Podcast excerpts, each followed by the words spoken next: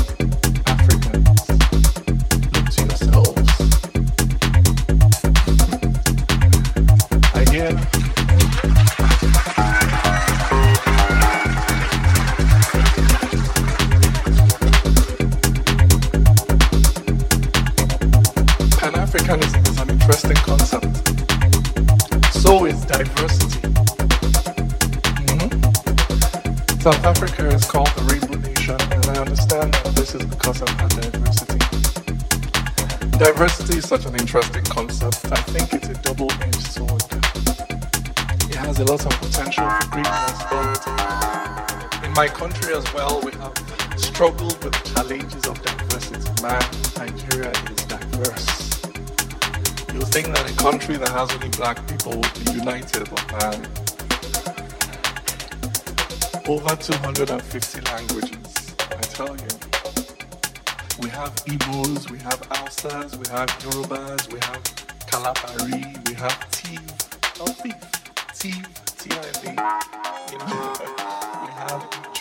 have Shekiri, we have Okun, we have Bagi, we have Biromwe. It's crazy. And so sometimes we struggle with keeping all these ethnic nationalities together. And so the government came up with this policy. It's called the Federal Character Policy, where we try and share everything equally between the ethnic groups. But we should know that things like that don't really work. And so we struggle, struggle with unity and we're living in peace and we're tolerant. and there's such high levels of conflict and suspicion. I'm not a politician, I'm a poet. And so I wrote a poem for my people, neck deep in this struggle to hold ourselves together as a nation. I wrote a poem for my people. It's titled The Wall